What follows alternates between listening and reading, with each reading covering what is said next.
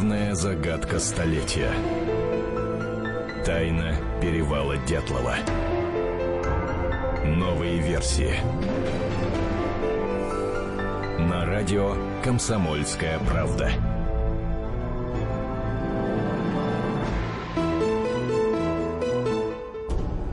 Здравствуйте, дорогие друзья. Вы слушаете радио «Комсомольская правда». У микрофона Антон Челышев, обозреватель «Комсомольской правды» Наталья Варсегова. Наташа, приветствуем тебя.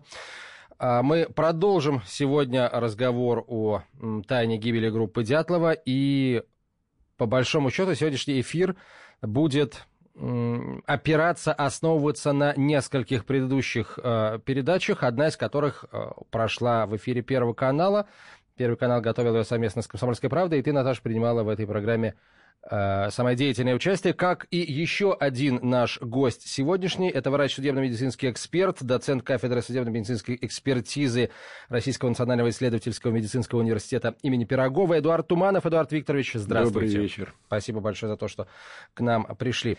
Все дело в том, что эфир Первого канала оставил несколько вопросов, и они достаточно важные, они достаточно объемные, обширные. На эти вопросы мы попытаемся найти ответ или подобраться чуть ближе к этим ответам по ходу нашей сегодняшней программы.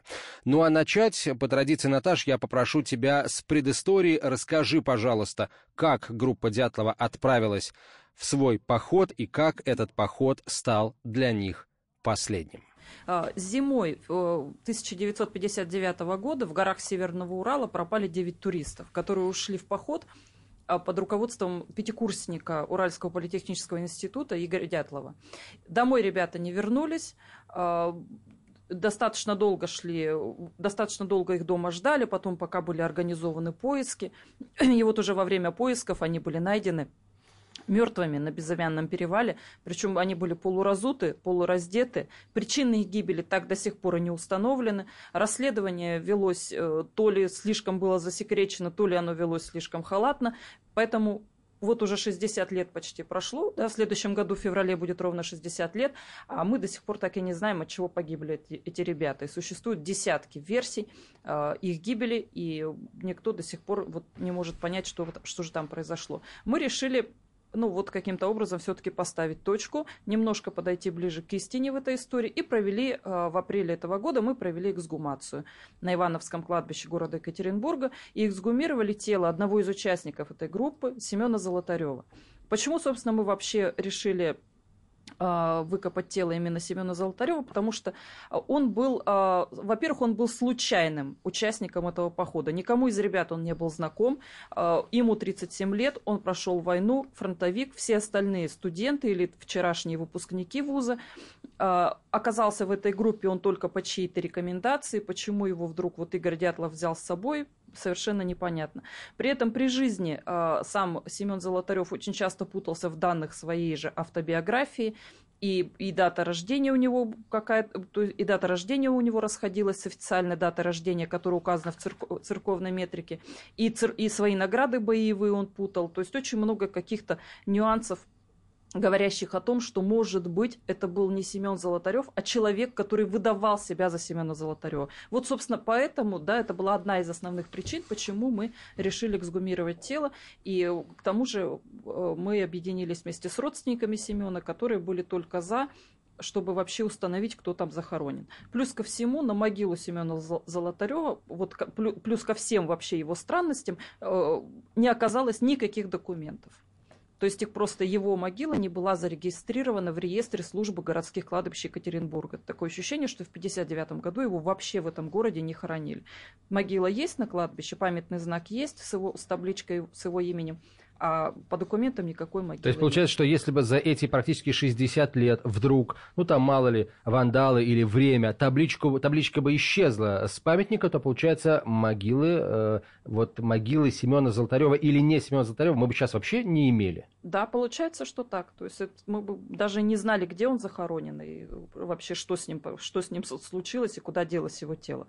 Ну, собственно, мы наверное, пытаясь разгадать вот именно эту загадку, э, и в эфире Первого канала мы, наверное, подошли к еще большей загадке, потому что вопросов после этого у нас осталось еще больше, потому что была проведена специально к эфиру Первого канала, была проведена ДНК-экспертиза, которая, ну, наверное, если не ввергла в шок, то, по крайней мере, я-то точно была в полном ступоре, когда услышала результаты.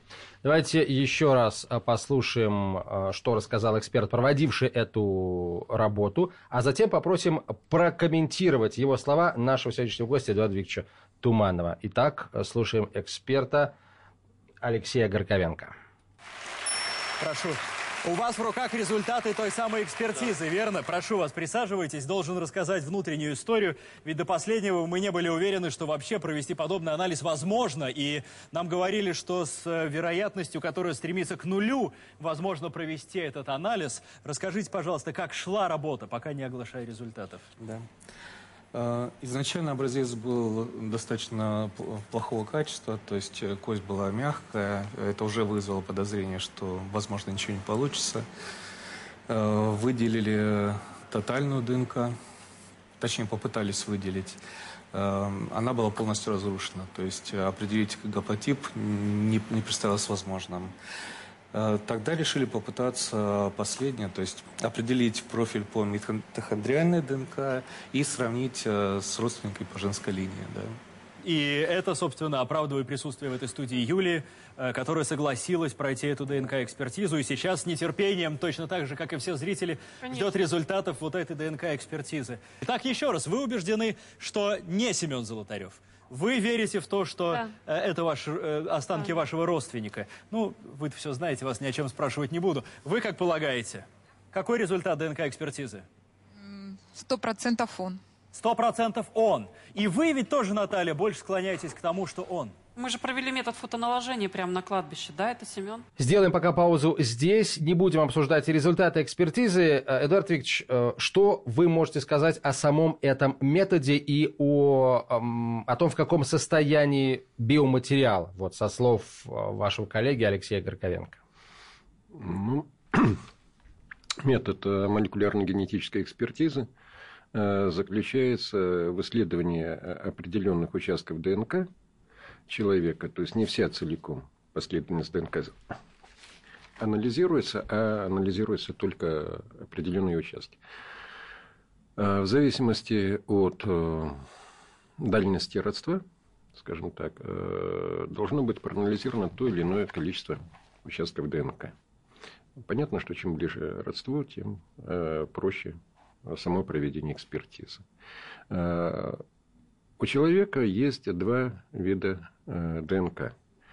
Это ядерная, которая находится внутри клеточных ядер, и митохондриальная, которая находится э, между оболочками э, митохондрий. В формировании ядерной ДНК принимает участие как мать, так и отец. То митохондриальная ДНК передается исключительно от матери – отец в формировании митохондриальной ДНК не участвует, чем, собственно говоря, и был обусловлен выбор э, по материнской линии. Сравнивали генетики, не по отцовской. Э, бывает ситуация, когда ядерная ДНК находится в сильно деградированном состоянии. То есть, э, она разрушена на фрагменты такой длины, которые уже не позволяют делать идентификацию, проводить. Я, митохондриальная ДНК, она значительно короче, чем ядерная. Э, соответственно, она более устойчивая. И тогда вот сейчас разработаны методики идентификации по митохондриальной ДНК. Давайте здесь сделаем паузу небольшую. Короткая реклама в эфире радио «Комсомольская правда». Через несколько минут продолжим. Оставайтесь с нами. Тайна перевала Дятлова на радио «Комсомольская правда».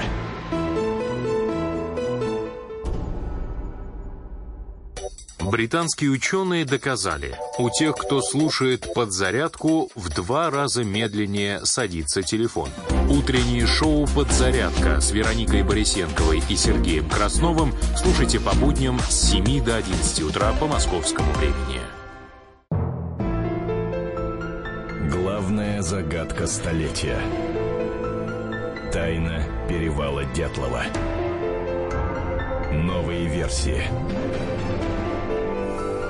На радио «Комсомольская правда».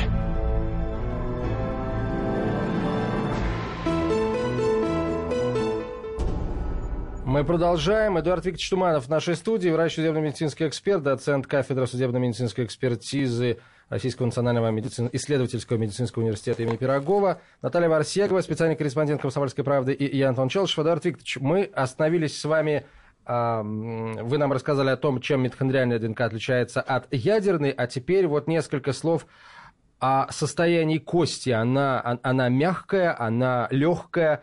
Э, насколько сложнее работать с таким материалом? Принцип работы молекулярно-генетической идентификации, как по митохондриальной ДНК, так и ядерной ДНК, это ну, принципиально схожи. Потому что там и там выявляется определенная последовательность, и смотрится, если эта последовательность э, у матери, у ребенка и так далее.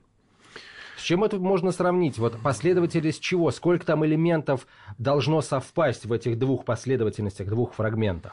Э, это зависит от экспертизы родства, э, дальности родства. Так? Э, понятно, что чем больше совпадений, тем больше достоверности результата. Есть специальный математический аппарат, который рассчитывает процент вероятности события, а именно родства в данном случае, в зависимости от того, сколько там совпало участков ДНК. Вот. Э, считается, что результат высокий, э, когда 99,5 и выше. То есть это уже можно говорить о прямом э, о родстве. Вот о фрагменте кости вы знаете только по описанию, тем не менее, с вашей точки зрения, он пригоден для подобного рода экспертиз? Затрудняюсь сказать, но вот по описанию мягкая кость, это говорит о том, что она уже пошел процесс декальцинации, то есть действовала агрессивная среда, судя по всему, вот гумусовые кислоты, которые содержатся в почве, а, а вот э, кислоты, щелочи могут разрушать ДНК. Поэтому когда вот эксперт, генетик говорит, что им не удалось выделить э, ядерную ДНК, это может быть обусловлено как раз вот э, действием агрессивных э, сред, когда уже пошел, начался запуск, запустился процесс разрушения костей, и, соответственно, пошел процесс деградации ДНК. Прежде чем мы еще раз услышим вот результат этой экспертизы, хочу спросить, а вот эти сложные методики, а там по исследованию ядерной ДНК, митохондриальной, они э, могут привести к ошибке? В грамотных руках, при, э, при сертифицированном оборудовании, э, при соблюдении методик, э, там вероятность ошибки практически исключена на настоящее время. Э, вопрос в другом. Э, скажем так, э, судебно-медицинские эксперты генетики – с экспертизами подобного рода сложности. А тут экспертиза, во-первых, непрямого родства.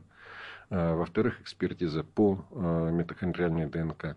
А, измененный объект, кость. Так? Сталкиваются ну, довольно часто. Это наша профессиональная деятельность. Другое дело, что лаборатории, которые работают по обращениям граждан – а там в основном идет преимущественно экспертиза прямого родства.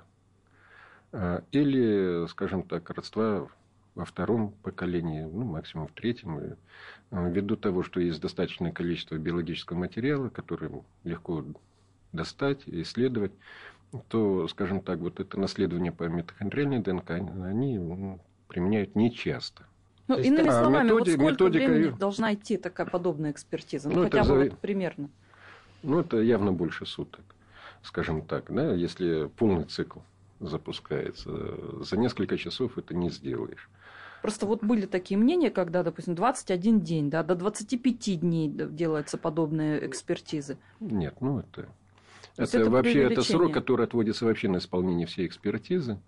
Э, скажем так, тут мы должны понимать э, срок проведения собственно говоря, лабораторные части, то есть выделение, сравнение ДНК, срок оформления самого экспертного заключения, срок, который отводится на расчет вот, вероятности совпадений. Вот из этих сроков да, складывается конечный срок выполнения экспертиз. Поэтому смотря о чем спрашиваем, да, какое время выделение ДНК отводится, какое время на написание заключения отводится. Как, э, опять же, время написания заключения эксперта зависит от сложности экспертизы, какой математический аппарат применяется и так далее, и так далее. То есть, э, сказать, вот там, условно говоря, 48 часов и точка, это, конечно, непрофессионально, потому что все определяется конкретными условиями. Следующий момент. Опыт, он очень важен в этом деле и соблюдение методологии исследований. Подчеркиваю, это сложная экспертиза. И не случайно, скажем так, в судебно-медицинской экспертизе в подобных случаях во избежание ошибок, потому что пробовали, ошибались, э, в конечном итоге все э, проводится в Российском центре судебно-медицинских экспертиз Минздрава России. Они как раз специализируются на выполнении сложных, особо сложных э, генетических исследований ни с коим образом не подвергая сомнению профессиональную репутацию, навыки достоинства людей, которые проводили экспертизу вот по этому фрагменту кости и выделяли ДНК, соответственно, и сравнивали. Э, я абсолютно убежден, что это грамотные, порядочные люди, профессионалы своего дела. Но вот я как эксперт все-таки хотел бы, чтобы это было подтверждено еще исследованием Российского центра судебно-медицинских экспертиз. И тогда бы это, наверное, уже поставило точку э, в споре сторонников и противников. Либо многоточие и подвергло бы уже другим исследованиям. А, мы в своих программах э, и в публикациях на сайте и в газете «Комсомольская правда», Наташ, ты с Николаем Арсеговым неоднократно э, подчеркивали и иллюстрировали даже конкретными примерами а, то, как много новых загадок появляется по мере расследования главной загадки, главной тайны гибели группы Дятлова, ответа на вопрос, почему они умерли, что их убило или кто их убил. И вот сейчас мы получили новую загадку. Это как раз произошло в эфире Первого канала. Давайте еще раз послушаем фрагмент, э, когда Дмитрий Шеплев зачитывает результаты генетической экспертизы. Да, э, у нас э, по ним есть вопросы, к самой этой экспертизе есть вопросы, в том числе у экспертов по ней есть вопросы, мы уже об этом говорили, но тем не менее у истории с загадочной гибелью группы Дятлова появилась еще одна загадка, еще один X, который необходимо как можно быстрее найти. Близкое родство по женской линии исключено. А теперь ваши комментарии. А, как я уже говорил, э, ДНК была сильно деградированная, то есть нам, к сожалению, из кости не удалось получить полный, то есть там митохондриальная ДНК, два гипервариабельных участка, э, Хорошие данные получились только по одному из них, но даже в нем а, в одном случае в профиле с кости 4, отличие от стандартной референсной последовательности, в другом случае 10. Что это может есть, значить, э, говоря простым языком, да? Скажем так, а, если бы они были ближе, э, родственниками по женской линии, то эти различия должны быть одни и те же. Эдуард Викторович, ну теперь вам слово. Вы эксперт, и, пожалуйста, объясните, что означает вот все те, что, что означают все те сложные для уха, не разбирающегося в этом человека, слова, которые произнес ваш коллега? Ну, митохондриальная ДНК, она достаточно стабильна. И, скажем так, вот эти стабильные участки у нас у всех здесь сидящих, и в том числе радиослушателей, не совпадают между собой. Но есть небольшие участки ДНК, относительно небольшие, по длине ДНК, но, большие, ну, достаточно большие для генетика, поймите правильно, которые э, индивидуальны. И, соответственно, эти отличия передаются от матери по э, женской линии. Собственно говоря, вот их э, и исследовали наши коллеги, и они не нашли совпадений. На основании этого сделали вывод о том, что родство исключается. А, ну, скажем так, э, сказано все очень грамотно, все сказано очень верно, сказано профессионально. Единственное, что я опять повторюсь, я хотел бы все-таки подождать э, результатов э, медик... генетического исследования, которое будет проводиться в Российском центре судебно-медицинских экспертиз. Ну вот буквально на днях мы отдали все образцы э, профессору Иванову в Российский центр судебно-медицинских экспертиз. Нас попросили подождать две недели, поэтому мы ждем, набрались терпения. И вот уже через две недели будет относительно ясно все-таки окончательный результат. Сейчас мы попросим вас подождать несколько минут. Короткая реклама и выпуск новостей в эфире радио «Комсомольская правда». Затем продолжим. Тайна перевала Дятлова. На радио «Комсомольская правда».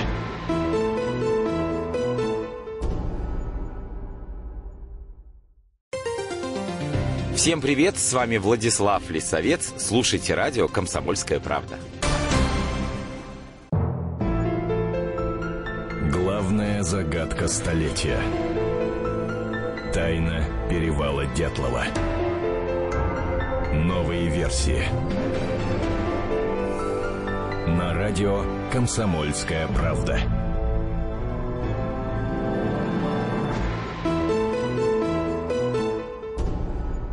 Мы продолжаем. В нашей студии э, Эдуард Туманов, врач, судебно-медицинский эксперт, доцент кафедры судебной медицины Российского национального исследовательского медицинского университета имени Пирогова. Наталья Варсегова, специальный корреспондент «Комсомольской правды» и Антон Челышев. Итак, а, еще раз, Наташа, мы отдали биоматериал, фрагмент кости в тот самый центр судебно-медицинских экспертиз, о котором нам рассказал Эдуард Викторович. То есть там, вот в том самом месте, которому доверяют абсолютно все российские судебно-медицинские эксперты, и будет дан окончательный ответ на вопрос, является ли человек, похороненный э, в той самой могиле на Ивановском кладбище Екатеринбурга, родственником людей, считаю, считающих себя там племянницами Э, и так далее, внучатыми племянницами Семена Золотарева. Тут, понимаете, вот исходя из результата ДНК-экспертизы, который был озвучен на Первом канале, у нас сложилась такая ситуация. Вот конкретно во время процесса эксгумации на кладбище эксперт Сергей Никитин провел метод, э, метод фотосовмещения. И по методу фотосовмещения, да, вот вывод был Никитина о том, что это Семен Золотарев. По крайней мере, это тот человек, который изображен на фотографии. А, примерно 50, по-моему, 54-55 года она датирована. А, и вот, э, вот череп, череп, который был обнаружен в могиле, он совпадает с ликом на, на фотографии. А, получается, вроде как это Семен Золотарев. По ДНК-экспертизе это может быть по одному из вариантов не Семен Золотарев. Второй вариант, э, родственница, с которой сравнивали ДНК костной ткани, может не являться его родственницей, потому что, например, она там, ну, к примеру, приемная в семье, да, мы этого пока не знаем. Дальше, э, если же мы рассматриваем дальше первый вариант, то мы получаем э, совершенно однозначный вывод, что родственники, родственники-то уверены, что на фотографии изображен Семен Золотарев. Получается, у нас был в могиле лежит кто-то, кто выдавал себя за Семена Золотарева, кто в, в послевоенной его биографии выдав, вообще выдавал себя в послевоенные годы за Семена. Мы, кстати, вот предложили Сергею э, Алексеевичу Никитину несколько фотографий Семена, в том числе и военную его фотографию, по-моему, 44 года, где он вместе с братом Федором на войне и вот по этой фотографии вышло, что да, это тоже тот же самый человек, череп которого лежит в могиле, и э, кто изображен на фотографии образца 54-55 годов. А, то есть вроде бы вот у нас по, если отталкиваться от 43 -го года, то это один и тот же человек. Да? Но вот у нас выпадает участок уже до, до, до войны и первых военных лет. У нас есть довоенная фотография Семена. К сожалению, она очень плохого качества, нам не удалось вывести ее на фотосовмещение, поэтому вот сказать однозначно, совпадает ли э, его изображение с той фотографией, мы пока не можем. Почему мы обратились э, в Российский центр судебно-медицинских экспертиз? Вот нам говорят, что вы хотите от этого получить. Мы хотим получить ровно одно. Мы хотим получить окончательное заключение о том, кто лежит в могиле. Потому что дальше, чем российский, э, вот Российский центр судмедэкспертиз, нам уже идти некуда. Это окончательная как бы, точка, это будет окончательное резюме, которое либо подтвердит выводы генетика Алексея Горковенко, либо его эти выводы опровергнет. А, тем не менее, сейчас получается у нас э, ситуация, когда у нас не пойми, кто в могиле лежит, э, под памятным знаком Семена Золотарева, с жуткими травмами, о которых мы поговорим да, сегодня. То есть он наверняка был убит, и в пору надо возбуждать уголовное дело, чтобы вообще понять, от чего этот человек был убит и кто это вообще там лежит. То есть вот пока мы пришли к такому результату. Поэтому мы ждем вывода второй экспертизы.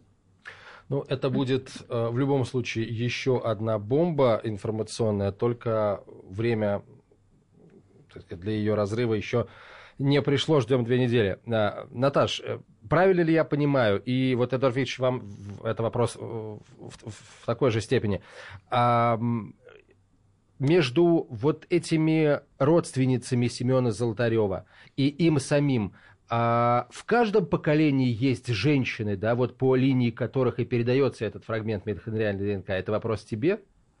Потому что, а вдруг там где-то нет женщин, вдруг там, я и что я имею в виду, вдруг вот эта вот женская линия, да, там переходит в мужскую, родился, условно говоря, там... Э, я поняла, про что речь. Брат, да. отец и так далее. Вот э, у, у Семена и его сестры Марии одна мать, да, вот так. они родились от одной матери.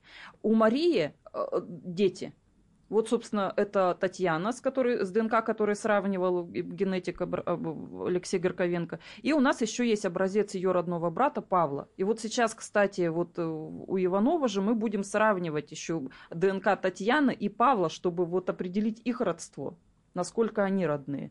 Если это родство совпадет, а в могиле окажется, не, то есть а с ДНК костной ткани не совпадет это родство, то у нас опять же будут два варианта. А может быть тогда Мария мать Татьяны и Павла была в семье приемной. Тогда нам придется предпринимать какие-то другие шаги, искать других племянников по, от другой сестры. Да, у Семена были, было три сестры. А, по одной линии мы вообще не знаем никаких наследников, по другой линии мы знаем. И вот тогда нам придется брать ДНК у, у как бы уже у, у, у других племянников и сравнивать их с ДНК вот этих племянников, чтобы понять, родные ли они вообще все. Тогда прямо сейчас хотелось бы вернуться к эксгумации, Эдуард Викторович. Вот в эфире Первого канала вы коротко сделали определенные выводы, а, прочитав, ознакомившись с описанием травм, сделанным вашим коллегой Никитиным, экспертом Никитиным, который проводил, собственно, эксгумацию. Я прошу вас сейчас чуть более подробно о своих выводах а, рассказать. Но я не могу сказать, что мои выводы кардинально отличаются от выводов, которые сделал э, Никитин. Он грамотный очень эксперт, э, пользуется заслуженным уважением и авторитетом в судебно-медицинской среде. Э, просто мы сделали то, что, собственно говоря, он и в принципе не делал. Просто сопоставили повреждения, которые обнаружены при эксгумации, с повреждениями, которые описывал Золотарев. И что мы проверяли? Э, есть, нету расхождений э, в описании переломов э, между теми, которые выявлены были на эксгумации, и теми, которые описал эксперт Возрожденный. Эксперт Возрожденный при экспертизе трупов Золотарева. Ну, в принципе, совпало практически все. Совпало описание зубов. Единственная разница, что Э, Возрожденный описывает на одну металлическую коронку больше, но э, один из зубов покрыт металл... Э, пломбой из металлической амальгамы на жевательной поверхности. И вполне можно допустить, что в условиях там, недостаточной освещенности, ограниченности, воз... ограниченных возможностей судебно-медицинского исследования, он вот этот блеск амальгамы принял за металлическую коронку. То есть тут, я думаю, расхождение носит больше формальный характер, чем действительно. В остальном все совпадает. Стоматологический статус совпал. То, что на эксгумации не нашли одного зуба, это тоже имеет э, формальный характер, потому что очень часто на эксгумации при извлечении черепа выпадают зубы, когда вот именно такая полная скелетизация происходит, потому что все уже передентальные связки давным-давно разрушены, они, белковые структуры давным-давно сгнили, и зубы очень легко выпадают при малейшем дотрагивании. А в песке их можно просто не заметить, если ну, песок соответствующего цвета с, костной тканью. Поэтому тут все это расхождение нету на самом деле. Описание переломов ребер, а, скажем, локализации переломов ребер, а, то, которое указал Возрожденный, и то, которое было выявлено при эксгумации скелета, а, полностью совпадает. Чего нету при описании Возрожденного. Он не описывает переломы лопатки, которые были выявлены на эксгумации. Но это можно объяснить тем, что Возрожденный недостаточно полно исследовал труп, то есть не были вскрыты мягкие ткани спины, а что следовало бы при э, этом виде экспертизы сделать при таких повреждениях. И, соответственно, он не мог э, просто увидеть перелома лопатки, потому что при том секционном методе исследования, который он применял, переломы лопатки просто не выявляются. А кровопотека в проекции переломов лопатки он тоже увидеть не мог, потому что уже на момент э, его первичного исследования была выражена гнилостная трансформация трупа, и, которая скрыла возможные кровопотеки. И получается, что перелом ребер возник в результате компрессии груди в передне-заднем направлении, несколько, э, несколько под диагональю.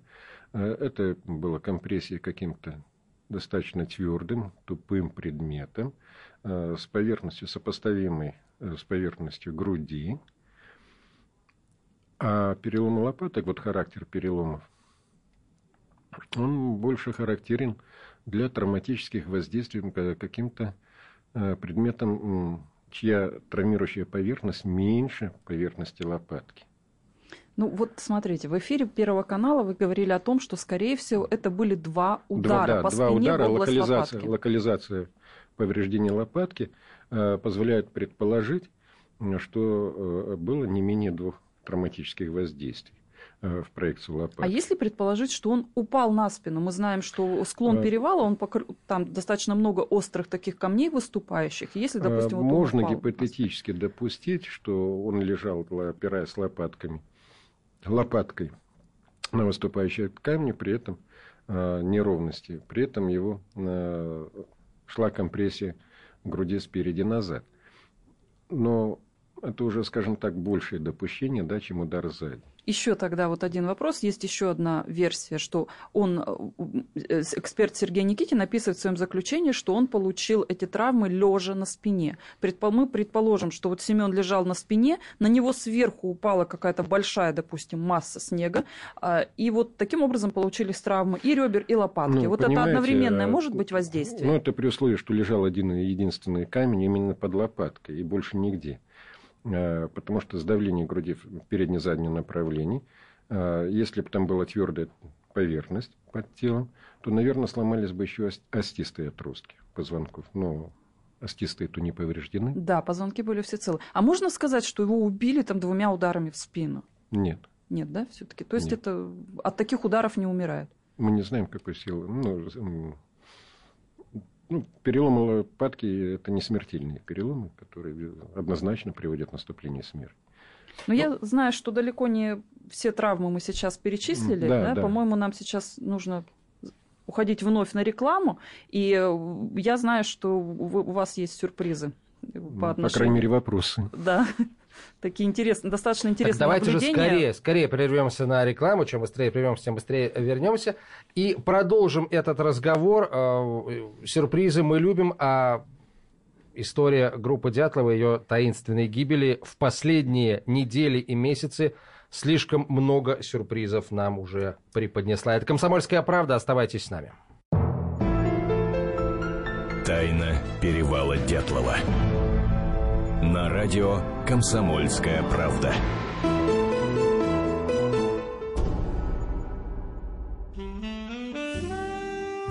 Бутылка «Шато Марго» 1787 года. 225 тысяч долларов. «Феррари 250 Теста Росса» 1957 год. 12 миллионов долларов. Картина Ван Гога «Портрет доктора Гаше» 1890 год. 80 миллионов долларов. Есть вещи, которые со временем становятся ценнее. Но информацию лучше получать оперативно. Слушайте темы дня по будням на радио «Комсомольская правда».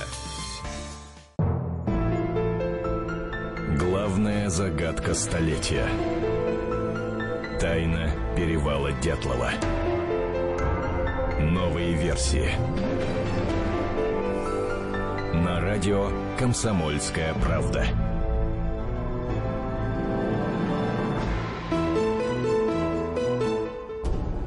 Мы продолжаем. Антон Челышев, Наталья Варсегова, специальный корреспондент «Комсомольской правды» и наш гость Эдуард Туманов, врач судебно-медицинский эксперт, доцент кафедры судебной медицины Российского национального исследовательского медицинского университета имени э, Пирогова. Э, продолжаем мы разговор о обстоятельствах гибели группы Дятлова. Эдуард Викторович, возвращаясь к вопросу о переломе лопатки, вообще при каких обстоятельствах подобного рода перелома, если э, удар нанесен вот предметом по площади сопоставимым с площадью лопатки или даже меньше, при каких обстоятельствах такие удары, как правило, наносятся? Я не профессионал, у меня сразу всплывает такая картина. На человека кто-то замахивается, ну, палкой какой-то, да, увесистой. Человек пытается увернуться и поворачивается как бы спиной и полубоком, и удар вместо головы как раз и приходится а, вот в, в область э, спины, да, верха спины, где, собственно, лопатка и находится. Как вариант. Или просто человек стоит к нему, подходит сзади, бьют. Той же палкой, кстати говоря. Насчет палки вы довольно правильно отметили, потому что э, нижний край лопатки в области угла – это как раз какой-то предмет удлиненной формы. Возможно, и палка. Ну, а теперь, э, собственно, э, вот те самые сюрпризы, о которых да, говорила Наталья. Я расскажу. Дело в том, что мы показали Эдуарду Викторовичу те фотоматериалы, которые мы отсняли на кладбище, вот именно фотографии костей. И в частности, кости таза очень, насколько я понимаю, зацепили э, нашего эксперта. И расскажите, какую странность вы там обнаружили. Все дело в том, что есть дефект правой подвздошной кости. Отсутствует фрагмент. Э, единственное, что, к огромному сожалению, съемки журналистские не в обиду быть журналистам сказано, но не криминалистические. Криминалистическая съемка, она делается совсем по другим правилам. А, это надо там, довольно э, значительное время потратить, чтобы обучиться правилам проведения криминалистической съемки. Поэтому я не могу сказать, э, это дефект э, уже изначально был, когда извлекли таз из могилы либо этот э, дефект образовался при извлечении, так, и этот перелом, ну, скажем так, э, на, старом, на старых костях, но свежий. Э, и я не вижу, где находится фрагмент этой тазовой кости, вернее, подвздошной. Поэтому я очень затрудняюсь сказать, это перелом был при жизни, это перелом возник при захоронении, при эксгумации. Но то, что он есть, это факт. То есть у нас получается такая ситуация. У нас вдруг появился, да, вот э, появилось такое вновь открывшееся вот обстоятельство, да. То есть у нас есть перелом подвздошной кости, кости достаточно плотные, насколько я понимаю, да, а, с правой же части, то есть это тоже с правой части, так же, как и да, ребра, так же стороне, как и где лопатка. ребра и где лопатка. И мы увеличивали эти фотографии максимально, да, и я не могу сказать, что это вот мог бы быть свежий перелом, как вот если бы мы вдруг сломали эту кость при эксгумации, потому что у нас есть э, кость, э, одна из костей, где вот случайно ее задели лопатой, и вот там видно, там просто видно свежий срез, абсолютно свежий, он такой ярко-желтый, несмотря на то, что кость старая. А здесь все же вот это уже видно, что вот эта часть, где если мы предположим, что там был перелом, она, во-первых, она землистая, она уже там много земли вот в этих, да, трещинках. То есть такое ощущение, что все-таки это перелом старый. Но мы пока не можем понять, прижизненный он или нет. Тем не менее, вот у нас ну, интересно с вами... или посмертно мы уже Э, наверное, так и никогда и не скажем, потому что прижизненность, посмертность перелома определяется по другим характеристикам. А, а вот, э, скажем так, э, механизм образования перелома и давность, да, то есть это вот в те 50-е годы, в 59 году перелом был, или это перелом при эксгумации. Но я абсолютно согласен с Натальей, что вот э, человек, не будучи экспертом, но, как сейчас принято говорить, мой респект и уважуха. Она четко заметила, что даже если кость старая, но свежий перелом выглядит совсем по-другому поверхности излома. Вот это Жалко, что вы к нам не пошли в свое время. У нас с вами интересный разговор состоялся, когда я вас спросила, что это может быть, если мы предполагаем, что это такой же перелом прижизненный, как и переломы ребер и переломы лопатки.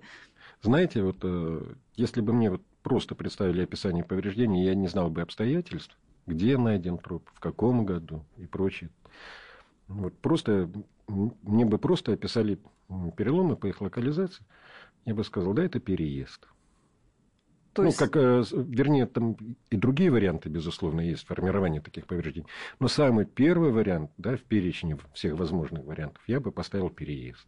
То есть как некий автомобиль проехался да. по да, этому вот, человеку. Пожалуйста, да, откуда, вот перелом, откуда бы взяться вот автомобилю? перелом подвздошной кости, вот переломы ребер как раз такого же характера, как э, отмечают все криминалисты, да? Ну, вернее, два, да, я и Никитин. Если мы сейчас сложим сумму даже вот этих всех предположений, что мог проехаться И даже перелом... перелом лопатки тогда можно допустить. А, да, ну то есть, Витя, я сейчас как раз хотела суммировать перелом ввиду лопатки, массивности, если били ввиду сзади, массивности, если ввиду массивности да, автомобиль... проезжающего предмета, прочее, можно допустить, что при неровности был. Но какой, тайге какой автомобиль в тайге нет? на склоне? Э, хорошо, но давайте тогда чуть-чуть усложним картину. Да? Вы знаете, что это тайга, что автомобилей там нет. И в этом случае э, какой была бы ваша первая мысль? А, Тогда надо разделять повреждения. Переломы ребер – это от сдавления, переломы лопатки от ударов, два удара как минимум. Переломы э, подвздошной кости – это тоже удар. Тогда получается вот три травматических воздействия в общей сложности. Взрывная волна точно здесь не Исключаем. А тогда вот там давайте- вообще давайте- не на... давайте вот взрывную волну исключим раз и навсегда. Ни на одном погибшем нету признаков действия взрыва. Вот, э, что называется, сняли с языка. Вы сказали, ни на одном погибшем. Если сопоставлять травмы э, Семена Золотарева и других участников группы Дятлова, то как повреждения Семена Золотарева выглядят в сравнении с другими? Они там похожи, А, не похожи? Там нету фактически однотипных повреждений ни у кого. Они достаточно отличны. А, Есть переломы черепа, а, вдавленные причем. Есть переломы э, ребер, ну, немножко по другим анатомическим линиям. Есть вообще, где нету повреждений костей скелета, но есть повреждения мягких тканей. Есть, где вообще нету, не обнаружено повреждений механических, по крайней мере, мягких тканей и костей скелета. Поэтому довольно такая разнородная группа повреждений. Что-то общее, как- какой-то общий воздействующий фактор при э, анализе повреждения мягких тканей и костей скелета всех участников группы можно определить? Ну, можно Почему? сказать, что те повреждения, которые отмечены у погибших, так, а, тотально у всех, это действие твердых тупых предметов, а, либо с преобладающей, либо с ограниченной травмирующей поверхностью, в зависимости от того, где какие повреждения локализуются. То есть Знаете- э, мы можем исключать там действие инфразвука, ультразвука, там, взрывной волны, радиации, психогенные факторы. Это мы все можем сразу отметать. Это исключительно действие твердых тупых предметов. Я предлагаю послушать еще один фрагмент из телевизионного эфира. И, Наташа, я попрошу, наверное, тебя прокомментировать, потому что человек, который сейчас будет главным героем фрагмента, его ты знаешь лучше, чем э, кто бы то ни было из э, присутствующих в студии, да и из наших слушателей тоже. И вот дальше будет твой выход. Итак, внимание. Вас просили о чем-либо молчать. Да. Молчи. Да. это правда. Есть ли у вас какая-то информация, версия, доводы в отношении трагедии группы Дятлова, которую вы от нас скрываете?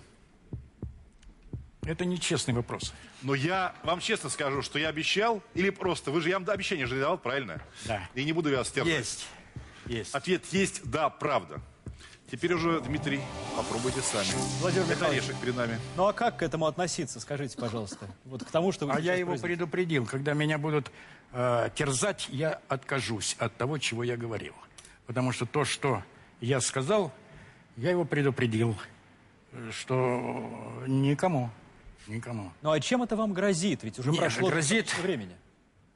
Грозит, ну, наверное, наверное, отношением к Дятлову, к дятловцам и так далее.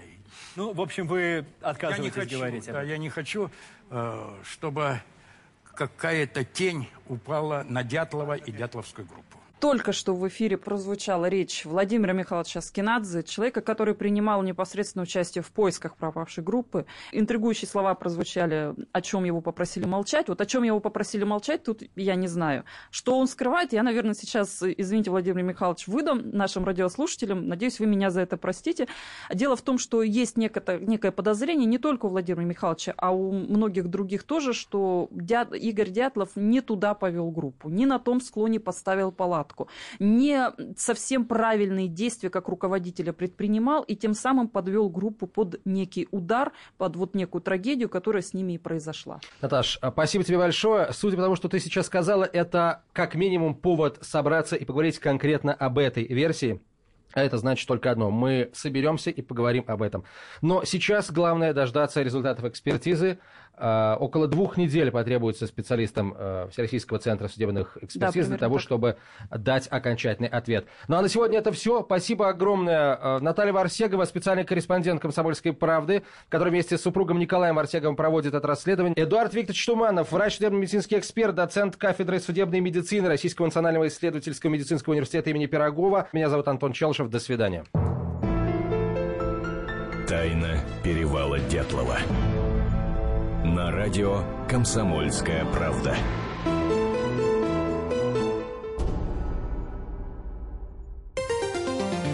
Здравствуйте, я Татьяна Навка, олимпийская чемпионка по фигурному катанию. Слушайте радио «Комсомольская правда».